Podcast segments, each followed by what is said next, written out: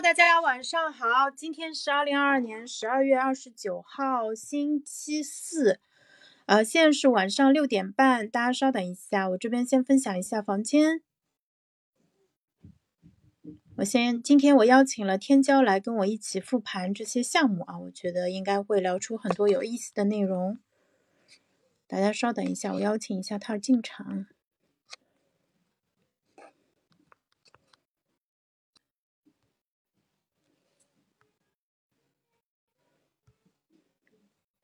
好的，我看看天骄同学来了没有？好，我看到老朋友们来了啊。那今天是呃最近在复盘身材年末的这个运营动作，就是他们发了六十六个赚钱案例。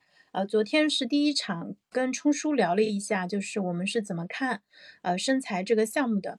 那简单介绍一下这个背景啊，身材有数是国内。呃，专心搞钱的一个社区，然后它的大本营是在杭州，现在应该是有个十几、二十几个人的团队。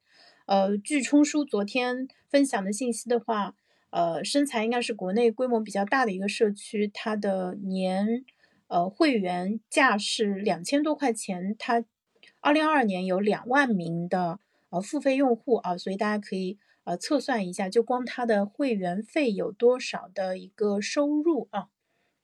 那个我们的嘉宾说他暂时进不了直播间，所以他正在想办法啊。那我这边我先讲起来了，然后那身材每年差不多是二三月份的时候会搞续费，所以在年底的时候他就需要开始做很多的营销。那包括这一次他给出的六十六个普通人赚到钱的案例，也是他这边做的一个营销动作。那今年他是跟呃少男和白光。做的呃小报童这个工具呃联合发布的这个新项目啊，在微信里面可以比较容易的去呃购买和阅读。然后我这边的话也放一下啊这个课程的一个呃购买码吧，大家稍等一下啊。呃对，应该是这一个。那为什么这个项目我觉得非常的有意思的话，因为 我把它当成一个呃商业案例进行拆解。那昨天在冲叔的反复追问之下，我这边很明确我的态度，呃，我推荐大家使用小报童。如果你是一个创作者的话，你可以考虑用小报童开设你的付费专栏。然后同时我也推荐普通人购买这个价值六十九块钱的身材有数的。这个赚钱案例集，呃，它是一个引流产品，但是看完以后，大家绝大部分人其实没有必要说，因为对这个社区感到非常的 很心动，然后花两千多块钱去购买它的年度会员，啊，因为这个取决于你处在一个什么样的人生阶段，以及你到底有多大的时间和资源来做这件事情啊，呃，然后那个就是。呃，我为什就是我们做这个拆解的一个原因的话，其实它非常有意思，因为小包童是我目前用下来就是带分销的所有的工具当中最简洁、最优雅的。嗯，它对用户真正的做到了没有任何的打扰。那这个跟创始人呃他们的产品哲学以及他们对用户心理的把握其实是有很大的一个关系的。就我们之前可能也用过类似于像荔枝微课这样的产品，就是它。呃，它是个免费的工具，但是它就通过给你推送各种各样奇奇怪怪的广告，然后就是把呃这个成那个钱给赚回来，以至于你都不愿意在这个平台上去使用它，因为它实在是让你觉得。呃，就会降低你的审美，跟就人家会怀疑你为什么要用这么 low 的一个工具啊，嗯，然后但是小报童这一块就做的特特别好，然后身材跟小报童这一次是深度合作，那我们怎么看出来这一点呢？呃，就是身那个小报童给身材额外开通了一个百分之七十的分销比例，那小报童上正常的专栏它最高的一个分销比例是百分之四十。所以为什么能开到百分之七十啊？这是一次那个互换啊。那现在这一份呃课程，它最这这个专栏它最新的销售情况是九千八百六十四分啊。那看来呃，说不定今天或者明天上午就能达到一万份了。我回头可以去跟白光说一下了。其实肯定能到一万份的。对，那我们昨天已经讲了一个大概的情况。那今天其实我本来是邀请天骄来跟我一起复盘两个轻打卡项目，我给大家简单讲一下这两个打卡项目是什么情况啊，挺有意思的，因为可能对我们后续做的内容会有一些启发。呃，我先打开来啊，给大家看一下。这个嘉宾不能进场，以至于我这边会增加一些不可控的一些压力啊。嗯，我们先来看一下它的一个目录，就是那个它其中一个呢是轻打卡的一个，呃，就是类似于叫复盘啊。目录找到了，稍等一下，我现在通过目录来打开，搜索打卡哈。呃，轻运营百日写作活动，轻松轻松赚到十万。那大家听到说，哎，这个十万这个数字好像不是很惊人啊？生财的项目难道都是这个水平吗？其实不是这样子。呃，我觉得他们这一次选的这六十六个案例，其实他是专门做了筛选的，就是属于专门挑那种叫普通人，不需要特别高的门槛，或者说不是需要你有很强的能力，呃，也看上去能够操作，但实际上在执行的过程中，它是有。很多，呃，就是对人其实有挺高的一个要求的。待会儿我们具体给大家拆解一下啊，我给大家读一下这个项目的亮点。呃，这个项目的标题叫“轻运营百日写作活动，轻松赚到十万”。那它的项目亮点是，市面上有一种常见的玩法，如果你坚持打卡满多少天，就会给你全额退费。那这样的活动形式能赚钱吗？当然能。过程中，你只需要做一件事情，用各种方法激励大家，想方设法帮助他们完成，然后静待花开就好。关于如何赚钱以及如何帮助大家完成打卡，可以参考本文提及的运营模式。它的项目信息，这呃呃，这个项目的主理人是呃他的那个网上的昵称叫阿猫，九五年的，呃本科经济金融的硕士，那大学期间开始专门。研究价值投资，读读研期间开始经营自媒体，赚到了一些钱，所以他一毕业也选择成为自由职业。他的背景，呃，这个项目的背景，阿猫在市面上看到很多英语单词平台的打卡返现活动，觉得挺有意思，于是，在自己的社群中推出了一百天写作返现活动。那大家看一下，这里有个前提啊，他已经有自己的社群了。那他的收益是一百天变现了十万加。那它的产品是什么呢？产品介绍：一百天写作返现活动，主要形式是连续一百天在社群分享，分享主题不限，只需要写够一百字就可以退回入场费，中间有三次的请假机会，也就是可以中断三次。这里放了一张截图，没有什么特别的信息啊。它对应的需求是什么？很多人每天输入的内容有很多，比如说课程、书籍、社群等等，但是刻意输出的人却有少之又少。那这个时候就需要有一个监督的氛围，迫强迫自己输出，从而获得成长。这里发现了一个错别字啊。那这个需求，我相信在直播间里，我们大部分人应该都会有共鸣。嗯，大家每天都在输入大量的信息，包括像咱们现在在直播间里听我讲内容，其实也是一种输出啊。但是，呃，输出跟输入比，其实我们现在是严重的这个失衡的，就大家输入太多，输出太少。那接下来来回答一个重要的问题：流量从哪里来？呃，第一个小标题是多渠道将用户导流到私域运营，它包括公众号互推，找用户属性类似的公众号发布文章进行互推，吸引其他公众号号主的粉丝关注。第二个是知乎引流，将原创文章同步分发到知乎平台，文末添加文案，引导用户关注自己的公众号，以领取对应的资料。那这一块的话，我星期六的时候请到了两位知乎大 V 来喜马这边跟我做连麦，然后在线教我怎么做知乎啊。他们两个，嗯，在知乎上的粉丝量也差不多，都是五万到六万之间，对，非常有意思。所以我请了 Thomas 和暗灭两位知乎大 V，他们在各自的垂类其实都算是呃有比较强的创作能力，然后在知乎上也拿到了结果，同时自己也有。也有呃一摊子就是做的很专业的一个生意，所以这个大家到时候可以来围观一下啊。那个两位大佬在线带潇潇怎么飞啊？好的，呃，然后这里很有，就是你怎么样把知乎的用户引流到私域呢？它其实文末就是要引导用户关注公众号来赢取对应资料，所以这个资料其实就是诱饵。就是说，哎，什么？你加我微信，免费送你一份什么一百页的 PPT 啊，或者说我总结出来的多少万字的心得啊什么的，这个其实就是钩子啊。所以这些，呃，其实应该在市面上就是已经被用的非常成熟，也是被验证过非常有效的方法。因为大家都喜欢免费的资料嘛，对，所以就是他领回去不一定会看，但是。看到有免费的薅羊毛的机会，还是会忍不住啊，所以这样子就能把用户啊添加到你的私域当中来。那第三个是免费的知识星球，将自己的想碎片想法记录下来，发布到知识星球，提供价值，吸引更多的人加入。那它既然是免费的，其实也是会有一定的吸引力啊。那第三、第四个的话是叫公众号导流，发布一篇读书群的介绍文章，将链接放在。公众号菜单栏关注后的自动回复引导，以及爆款文章的末尾等位置，同时每隔十到二十天会再一次发布到公众号的二条，吸引意向用户添加自己的微信啊。公众号，呃，那他的公众号肯定本来就是有比较大的流量的。你看这个操盘手，嗯，他可能在 本科阶段其实就已经开始。呃，就是读研的时候开始做自媒体，那他这件事情可能可能已经做了不止一两年的一个时间了，所以前期的积累是非常重要。那你们看一下他的成果啊，通过上述方式，阿猫积累了十个五千好友以上的微信号，也就是说，在他的私域里面，他有五万的用户。那这一点的话，大家可以翻去看一下自己的微信，我们就正常加人。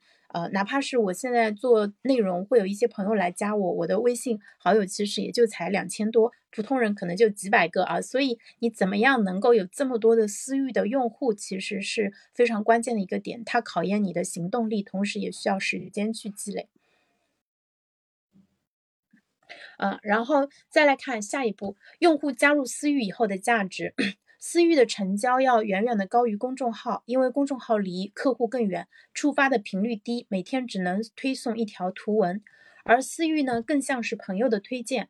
阿猫经常在朋友圈分享发一些偏个人的内容，也会不定期的分享社群的高质量信息啊。那这个其实大家可能在自己的朋友圈也看到过，特别是有些做微商的朋友，对吧？说自己什么喜提宝马，什么喜提什么法拉利啊这种，对吧？呃，但是。呃，朋友圈发内容是很有效的，就像呃很多做 IP 的人都说，如果你不发朋友圈的话，那你就相当于没有，就是做 IP 就必须要发朋友圈。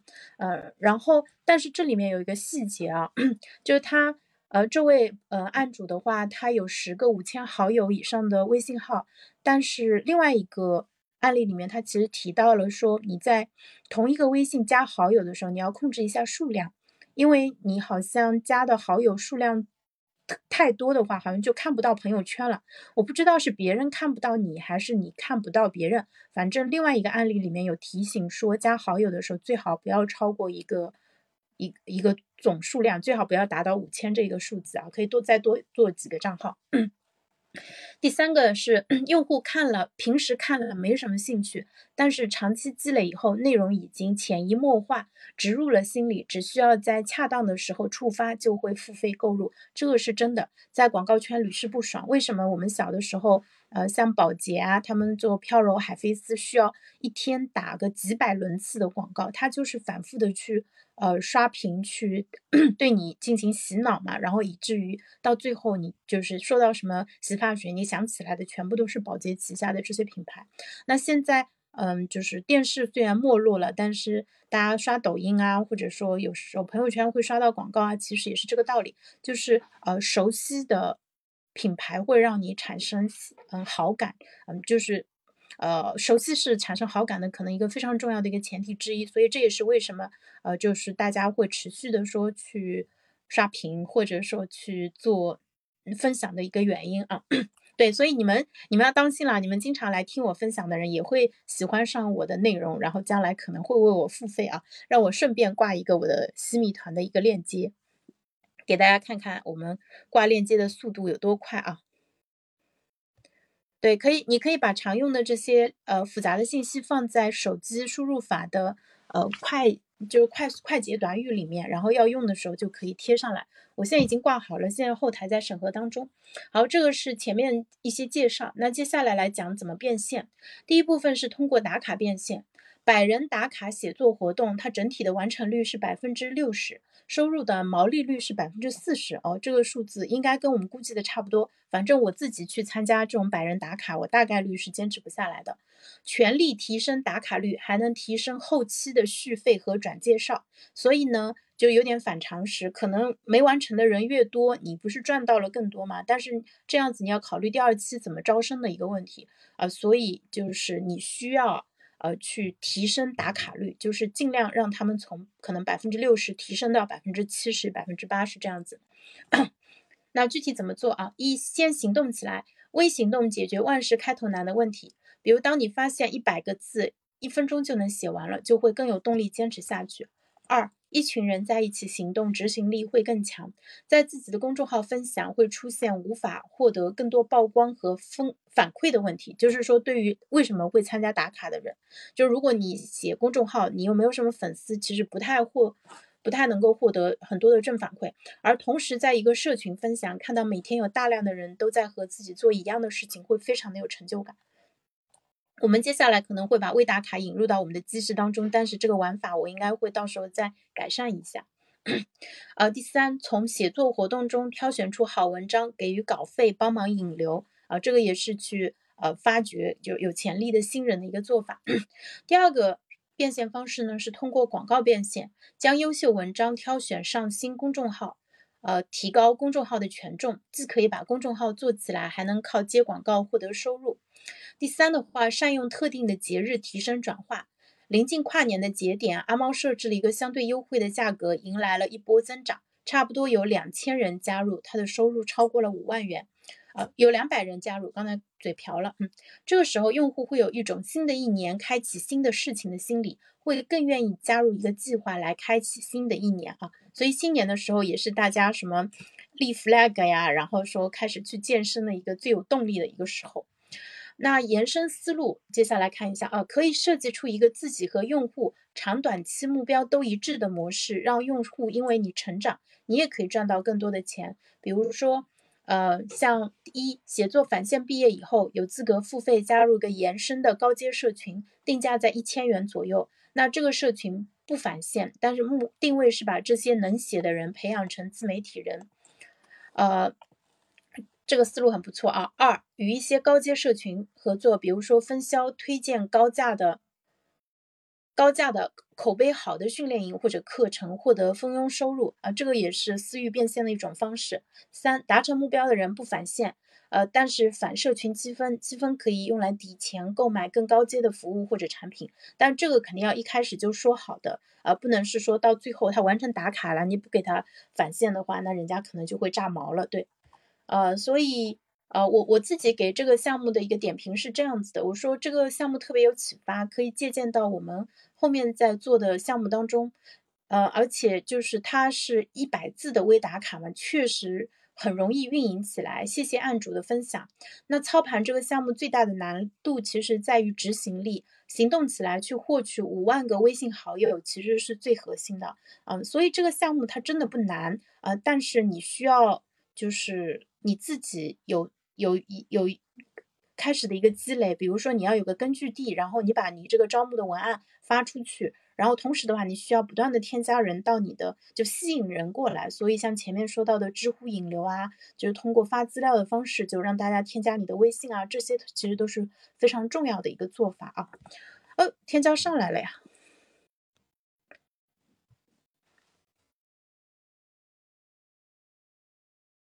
我邀请你上麦了啊。好，你刚才我讲完什么感觉？现在我们进入专家时间啊，请福天骄来给大家 分享一下他对里的看法。我的可以说，我说话可以听到吧？OK，可以。呃，原本我的计划是这样子的，前面分呃一到两分钟的时间去把两个案例去分享一下，然后呢再去花三到五分钟的时间去把这两个案例拆解一下，最后呢去结合结合我自己遇到的一些。案例就是来总结出一些能够帮助到大家，或者说能够有启发的这样一条规律。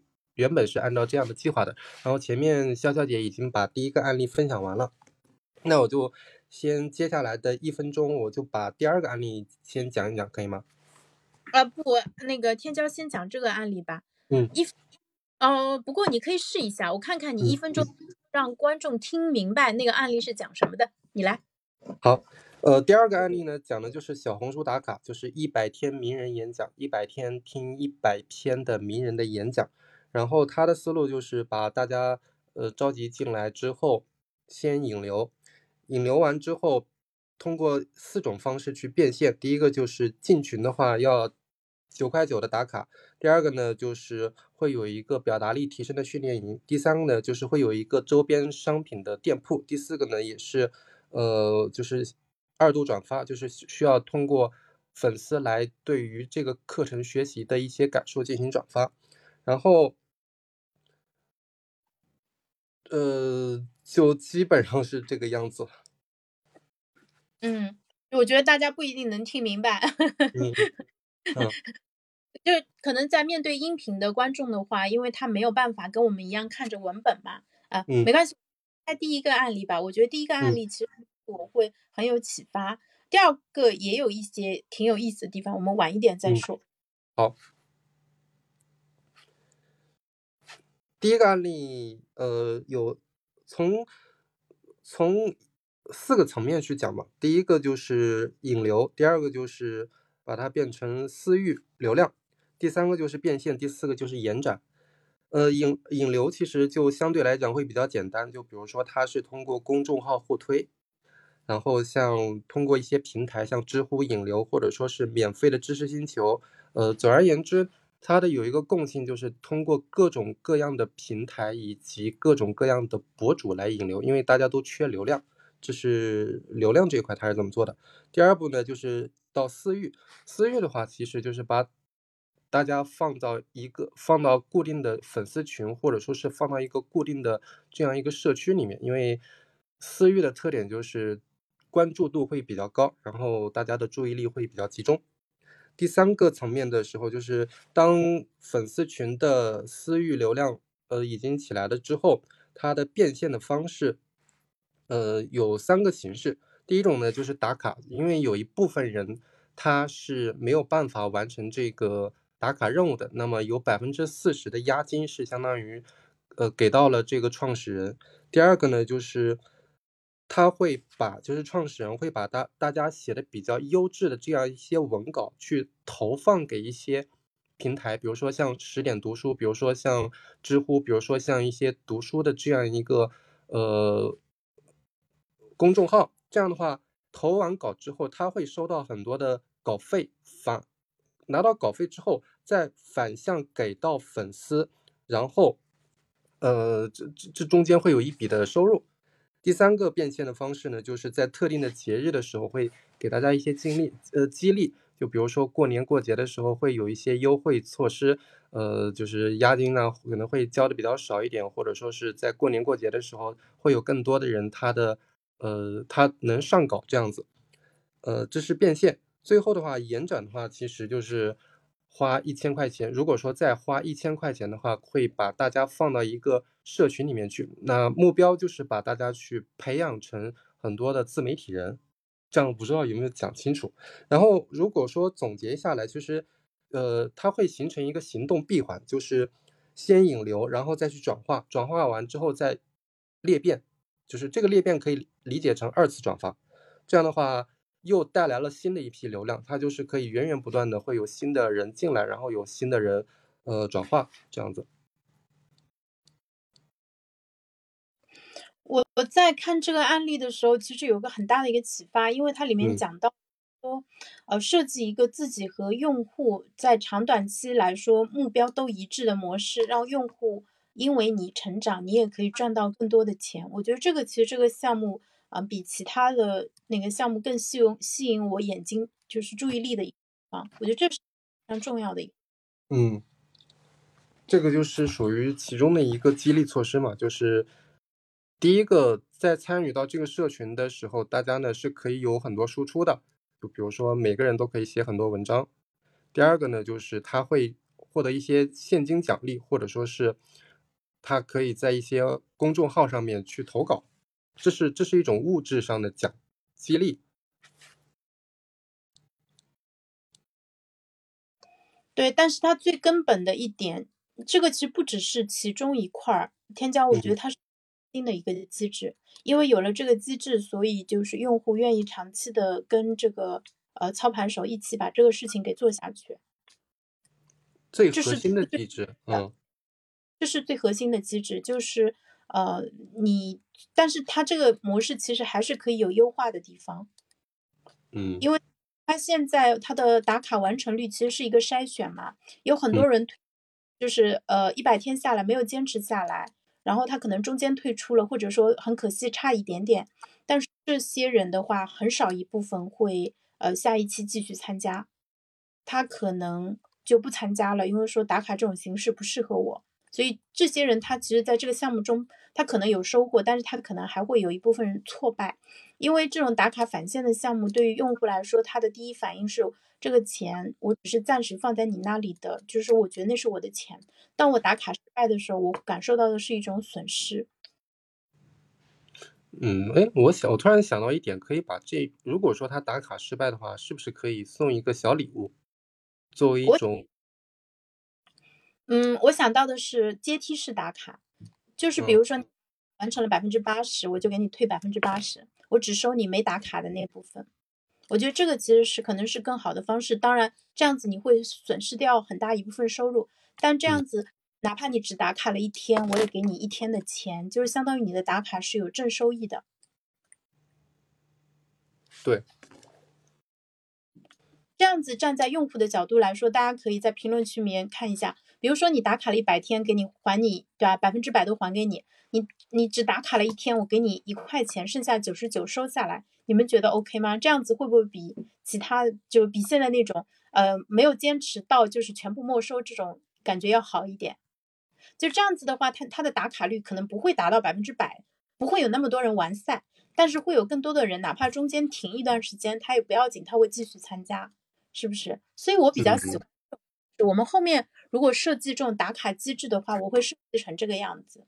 呃，对，就是在这个过程当中，其实创始人他的目的是希望呃帮助通过很多的方式帮助大家完成打卡，而不是说纯粹是为了呃收钱或者说是完为了完成这个任务，对吧？对，但是他现在设计的制度其实还是比较严苛的，就还是说你必须要完成九十天的打卡，你才能。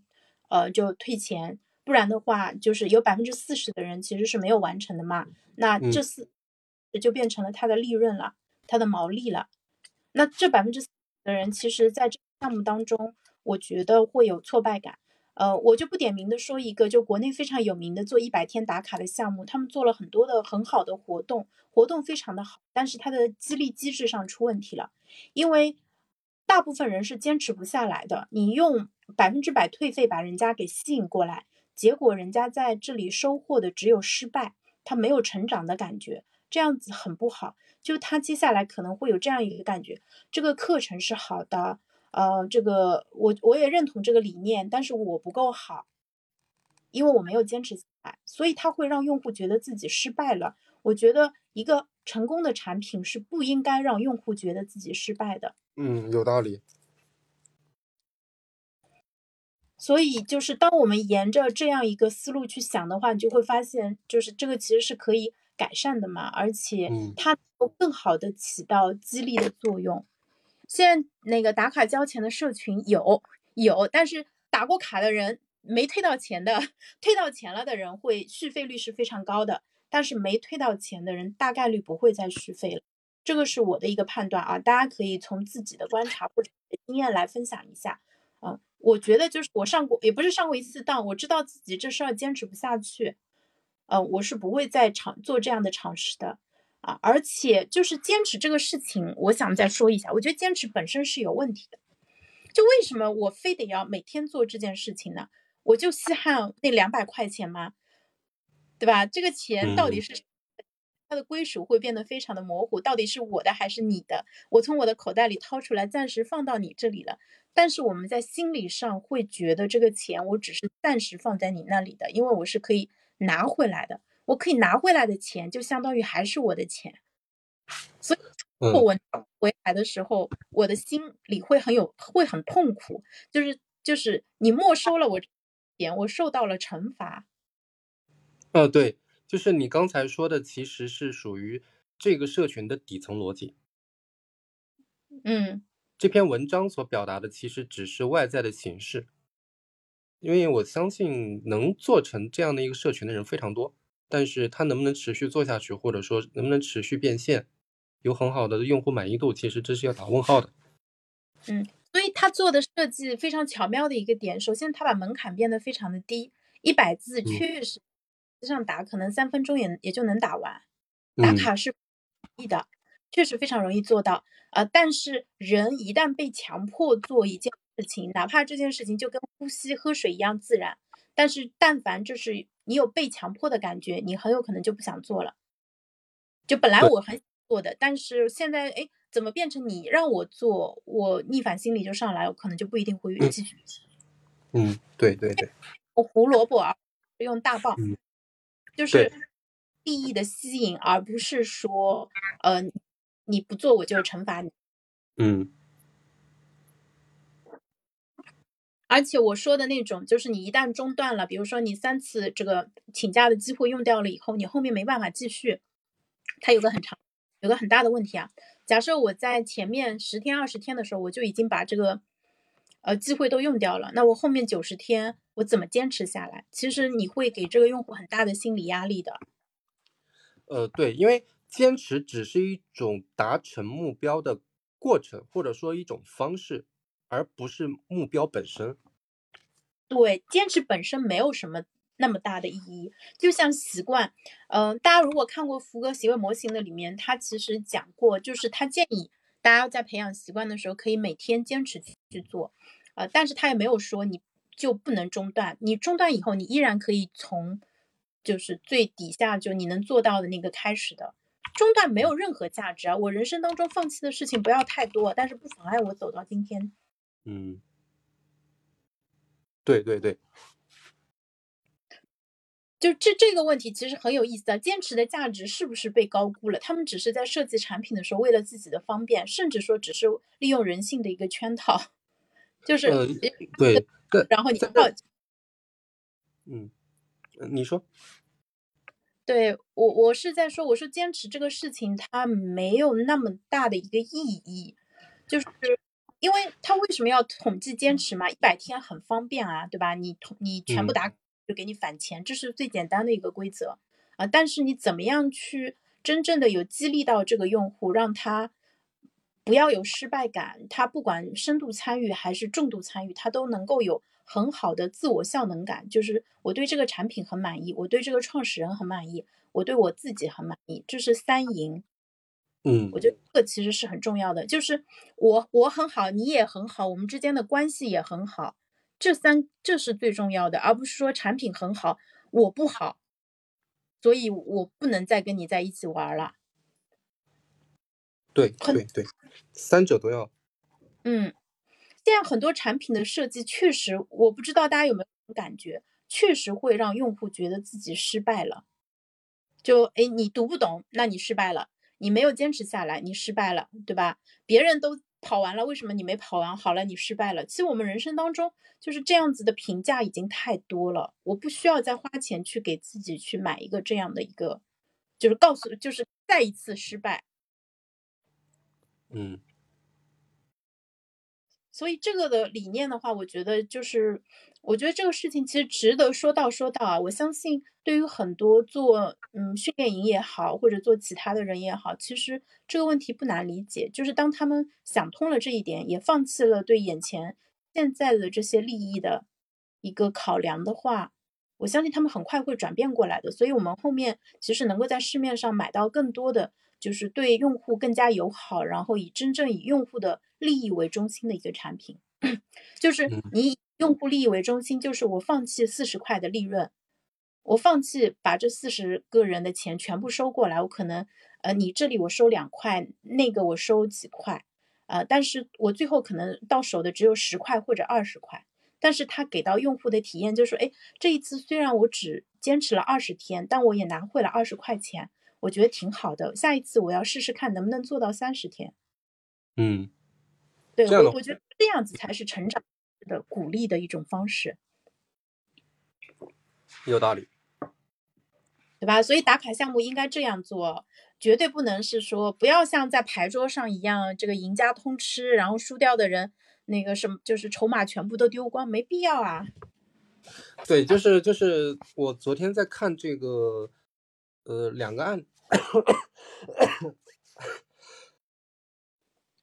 我昨天在看这两个案例的时候，我觉得其实这个文字它更加的偏向于是表面的表达，而潇潇姐你刚才讲的其实就是底层逻辑，这个其实我觉得就这个就是咱们这个直播的价值所在，对吧？我知道底层逻辑是什么？底层逻辑是他有五万的私欲啊。潇潇姐有再好的理念，我可能都不一定能招到一百个人，啊，但是阿猫他这里有五万的私域，然后呢，他那边就 他可以呃完完完赛的那些人，他是有很强的动力继续的，因为他从这个事情上得到很多的正反馈，而且他们也会有确实有比较高的转介绍率。他其实是，我们就这样想吧，就最简单的例子，比如说百分之六十的人完赛，对不对？那这六十的人会继续参加，那剩下百分之四十哪里来？其实就要继续拉新嘛，它每一期都是需要做拉新的，所以它的流量其实是需要不不停的去补充的，它要不停的去洗它的私域，同时要吸引更多的人到它的私域当中去。因为你觉得，嗯，你觉得它的这个持续后续的粉丝主要来源于什么样的渠道？通过什么样的方式来的？它还是通过就前面说的公众号、知乎乎，还有什么小红书啊之类的这些引流啊，它。大嘛，就是呃流量、用户还有粉丝这个三个其实是不同的级别。就看过你文章的、看过你写的知乎帖子的都算流量，但是加了你微信的算是用户，他还没付钱呃，就我觉得这定义可能不一定对啊，用户。但是粉丝就是说真的为你付钱的叫粉丝，然后粉丝后面还有铁杆，对不对？就是跟了你。有为你持续为你付钱的才算。我觉得其中还有一个呃补充一点的话，就是能够引起他后续粉丝进来的，其实就是前面粉丝的输出和他自己的文章的输出，这个是属于一种正向的激励，就是勾起了很多人想也变成这样一个自媒体作者的这样一个欲望。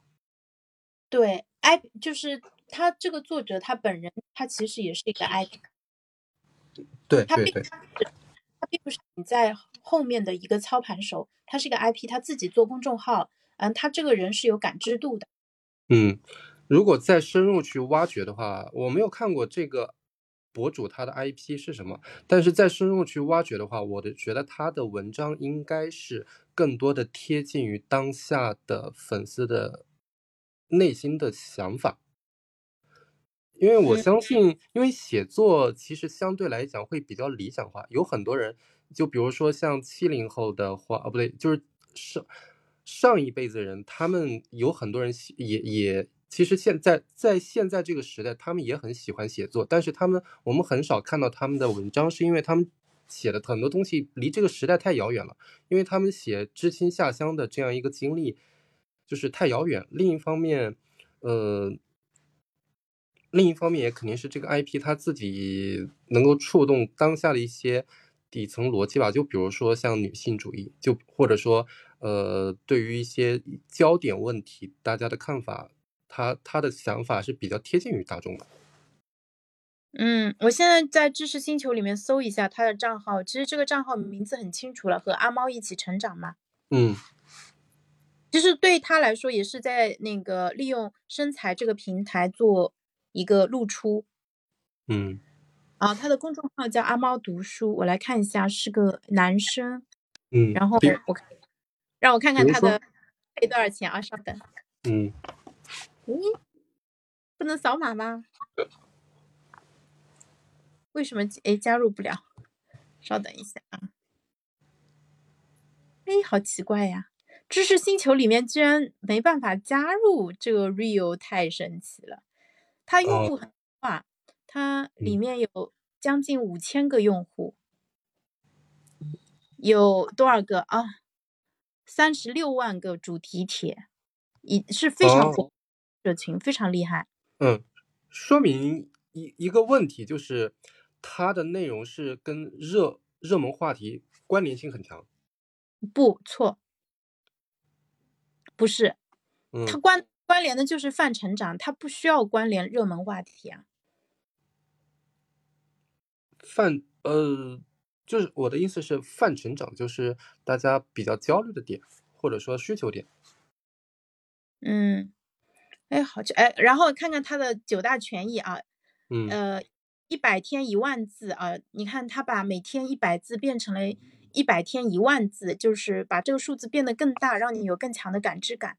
第二个嗯是，呃，那个阿猫会给你做一对一的专属回答，就每个人每个月有五次提问机会，然后它的方向是个人成长、投资理财、人际关系、情感和新媒体创业等各个领域。哦，领域很广。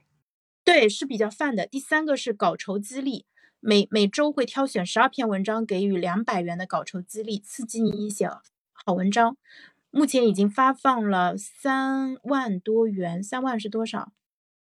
三万是一百五十篇，就是一百五十哦篇。所以这个事情他已经做了，呃，十，应该是十几周，相当于是半年多了。就是至少他发嗯这个文案的时候已经做了半年多了。第四个叫专栏阿猫的收藏家，他会分享他自己读过的好文、好书、语录等优质信息，呃，就是把他的信息源分享给到大家。第五个是投资分享，他说他每年有百分之三十的收入来自于投资，那他的背景是金融硕士嘛，八年的投资经验，所以他会分享估值方法、定投策略和投资理念等等，顺便教你怎么发财。第六个是独家内容，分享在公众号看不到的进阶内容，比如说私人高效成长方法啊、副业赚钱方法啊、商业创业思维等等啊。嗯，第七是结交同频的朋友，突破物理限制，在朋友你好专栏找到你想认识的朋友，拓展人脉。成长和赚钱都需要数年，一个人走得快，一群人走得远。第八个是发掘合伙人，找到能坚持输出。呃，能够持续坚持输出好内容的新友成为合伙人，一起工作，重点培养，已经培养了四个合伙人跟他一起工作。第九个是好物分享，无广告的好物分享。精神世界很重要，但物理世界的工具也很重要。分享能大幅度提高你生活效率的好物，减少花冤枉。那这个就不一定是完无广告啦，这个其实就完全可以丝滑的植入广告啊。还对对对有哎这，它它这个激励东激励的东西很多的，而且它是帮大家解决问题的。就比如说，第一个，它能够获得最直接的利益；第二个就是能够提升生活的效率；第三个能够提升生活的品质以及工作的一些生产效率等等。这它这个是跟现在大家的那个生活和工作紧密关联的。嗯，但是我觉得知识星球真的是要完蛋了。我在知哦识里面，我居然买不了知识星球，这产品设计这哪儿出问题了？就按理说，对吧？我对这个星球感兴趣了，不是应该很丝滑的让我能够调出付款的二维码，然后去付费吗？他居然购买不了，太嗯奇怪，太搞笑了。嗯，我是我是在星球里面啊，我还不是在微信里面搞笑嗯就。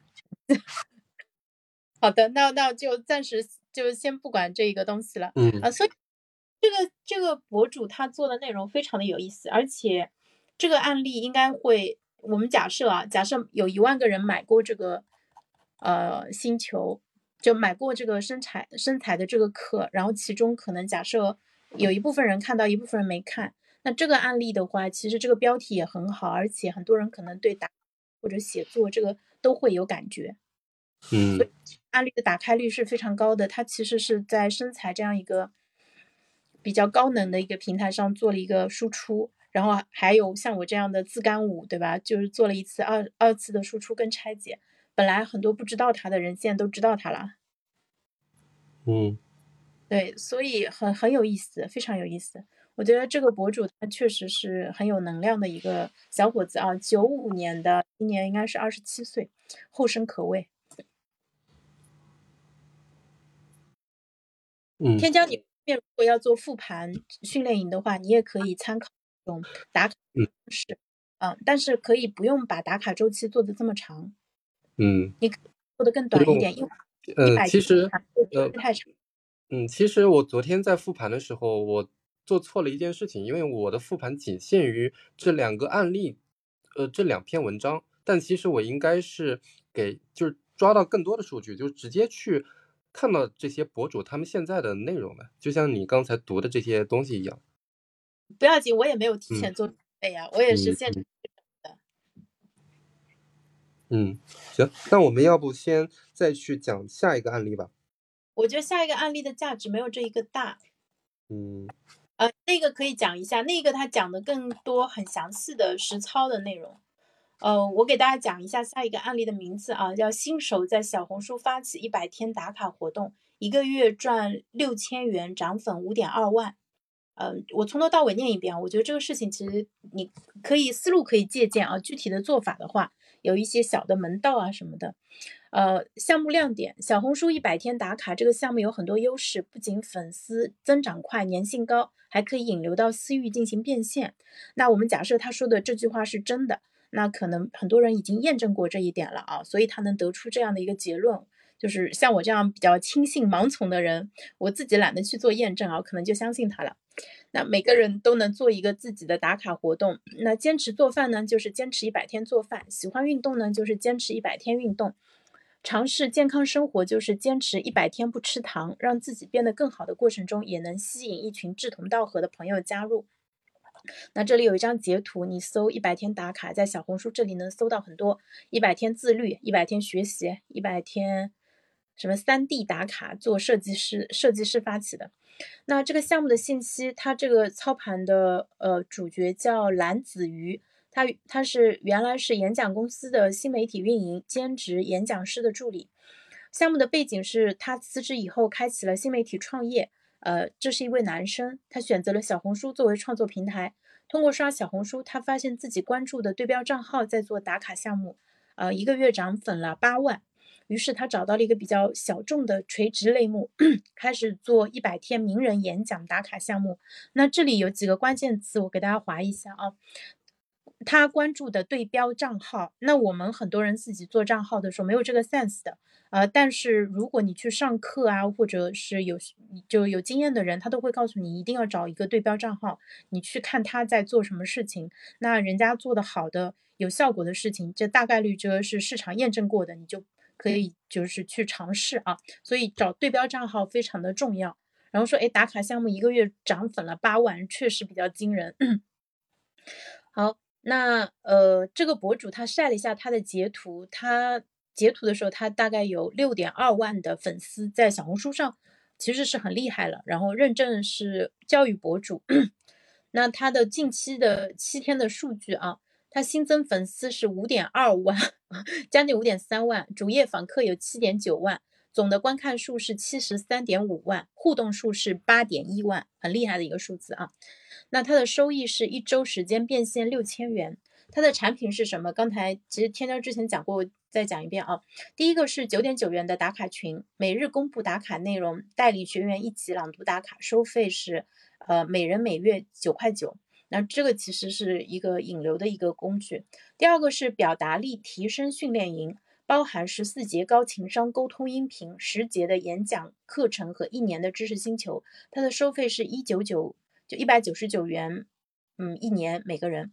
啊，那他为什么选的是表达力这一个方向呢？大家看他的一个背景啊，他原来是在演讲公司做新媒体运营，所以他对演讲公司里面的那整套流程和课程体系是非常熟悉的。同时，他还兼任了演讲师的助理，所以他也是有一定的讲课的能力的。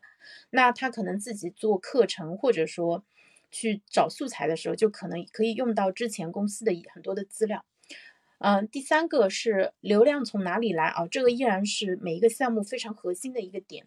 第一个是建粉丝群，这是在小红书里的粉丝群。呃，粉丝群是相对安全的引流方法。呃，一个小红书账号可以建五个粉丝群，把群设置成在主页显示，粉丝点击进入主页就可以看到。如果没有粉丝群的话，可以请有粉丝群的账号主理人帮忙建群，然后邀请你进群。创建人再退出来，你就会自动变成群群主。那用小号在粉丝群里面发送想要打卡和领取资料的加微，然后加微信，这两个都还用了表情包和那个就是同音字啊，这样子避免被小红书封号。但是这样子还是会有封号的风险，所以不能用自己的大号去发这个信息，一定要用小号去发，这样就可以引流到微信。嗯，然后这里放了说小嗯。后台的一个设置，小红书这里群管理要在个人主页展示，还有进群门槛啊什么的设置，只允许关注了群主的用户加入。然后群成员禁言这个也开起来之类的。第二个就是设置个人简介，艾特自己的小红书小号，就是说，呃，比比如说什么联系什么什么小助理，在你的嗯个人简介里面把小助理的账号放出来，然后呢，在小红书的在小号的主页发一篇文章，把微信号给展示出来。那在小号的主页介绍写上公众号的名字，增加曝光。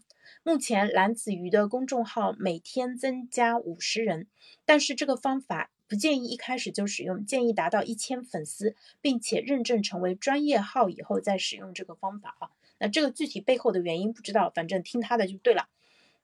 呃，所以这里晒了他的两个账号，第一个是他的大号。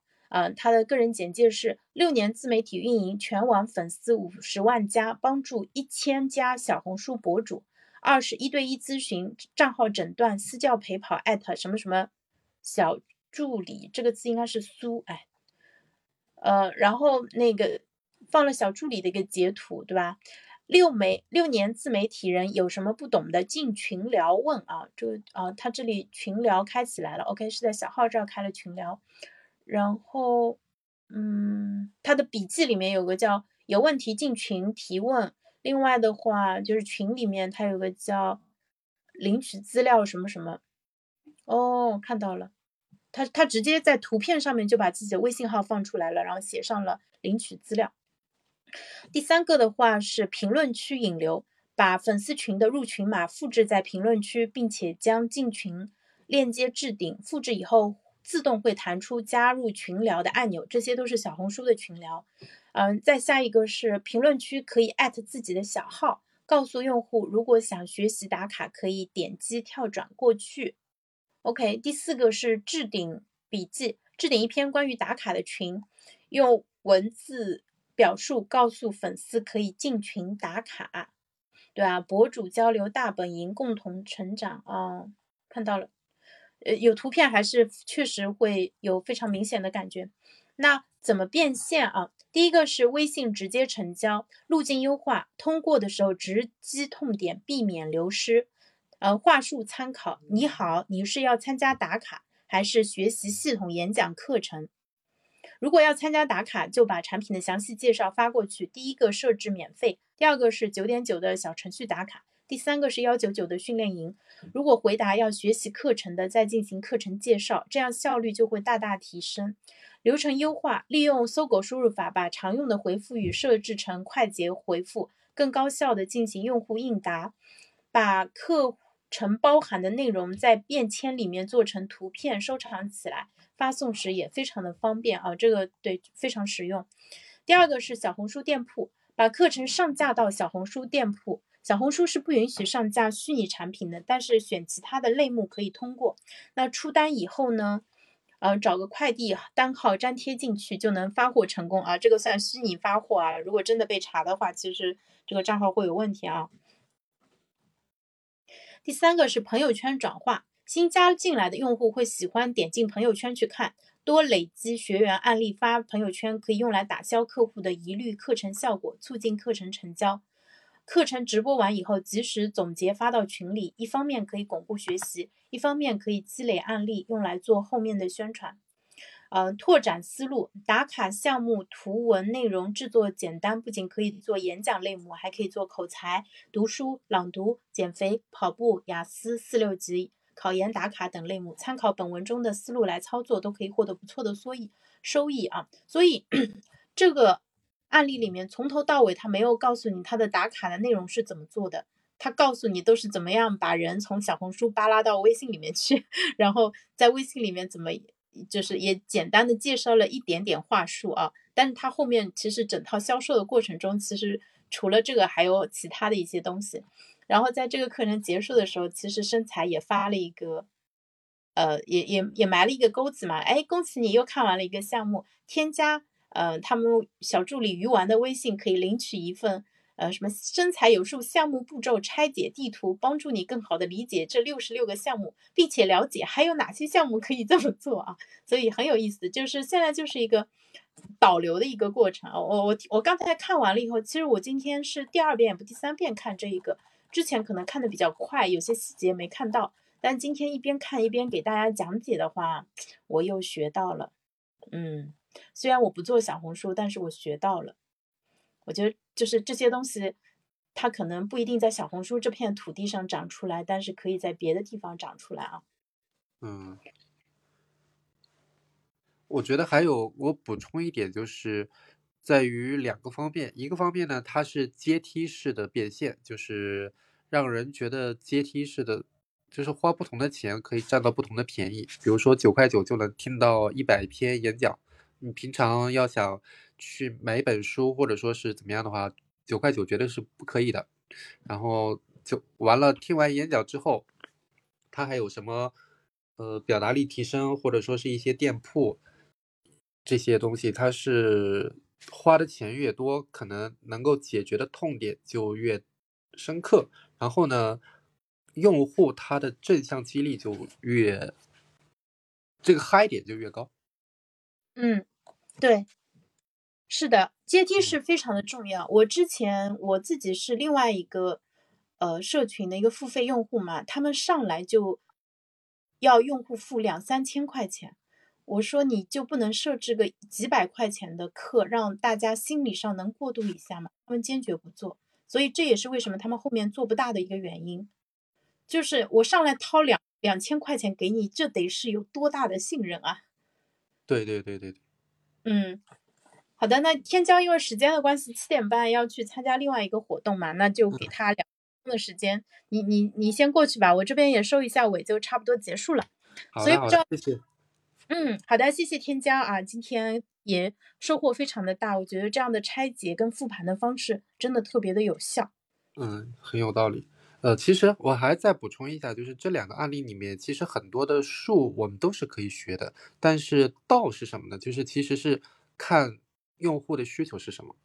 就比如说表达力也好，或者说是写作也好，其实这些需求平常每个人都会有，但能不能找到这种用户的痛点，其实这个才是最关键的。嗯，好的。嗯，好，谢谢天骄。对对，用户的洞察，对真正的需求的洞察是非常重要的。那我同时也把我的微信二维码放在评论区了，如果大家听完。呃，就是刚才我们分享的这些内容，觉得有启发啊，想要跟我这边深度链接的话，可以加我的微信。然后我们现在这边有一些社群可以提供给大家，也是免费参加的。呃，包括拖延症、死磕拖延症的社群，以及学英语和找对象的社群啊，总有一款适合你。然后呃，今天这两个案例的话，是我们第二次拆解身材年末的这个引流产品。啊，说实话，对我来说非常有启发，因为我自己是好奇心非常的旺盛，同时我也非常乐于向拿到结果的人学习。我觉得我自己不能亲自去做这些事情，但是我们可以通过阅读和学习，呃，其实是可以去了解到高手们是怎么样做这些内容的，然后，嗯，就是少掉很多自己摸索的一个时间啊，这个其实也是学习最快的方法。那。杨老师说过，他说二十一世纪不是从零开始的，呃时时代了。对，就是你在任何一个领域，基本上你都可以找到高手去向他学习，就像他们做小红书账号需要找人做对标一样啊。当然，按照我自己的性格，可能会，哎，我喜欢怎么做，我就朝那个方向就去了。但是多学学高手，多看看他们的那些思路，其实是非常。有用的。然后最近我有一个很强烈的感受，就是，呃，这一个月的时间，我是十一月底公司那边办完离职手续出来，然后正式就开始全职做内容嘛。其实这一个月的时间，看上去物理上没有什么变化，也不过就是变老了一一个月嘛。但实际上我内在发生了特别大的一个变化，我觉得能感受到高速迭代就给人带来的那种新鲜和快乐的一个感觉啊。我也会通过在喜马这边持续的去做语音分享，呃，来把我这边学到的、知道的东西尽可能的分享给到大家。然后现在大家给我的反馈就是说，哎，潇潇姐，你做播客的速度实在太快了，就我听的速度跟不上你做的速度。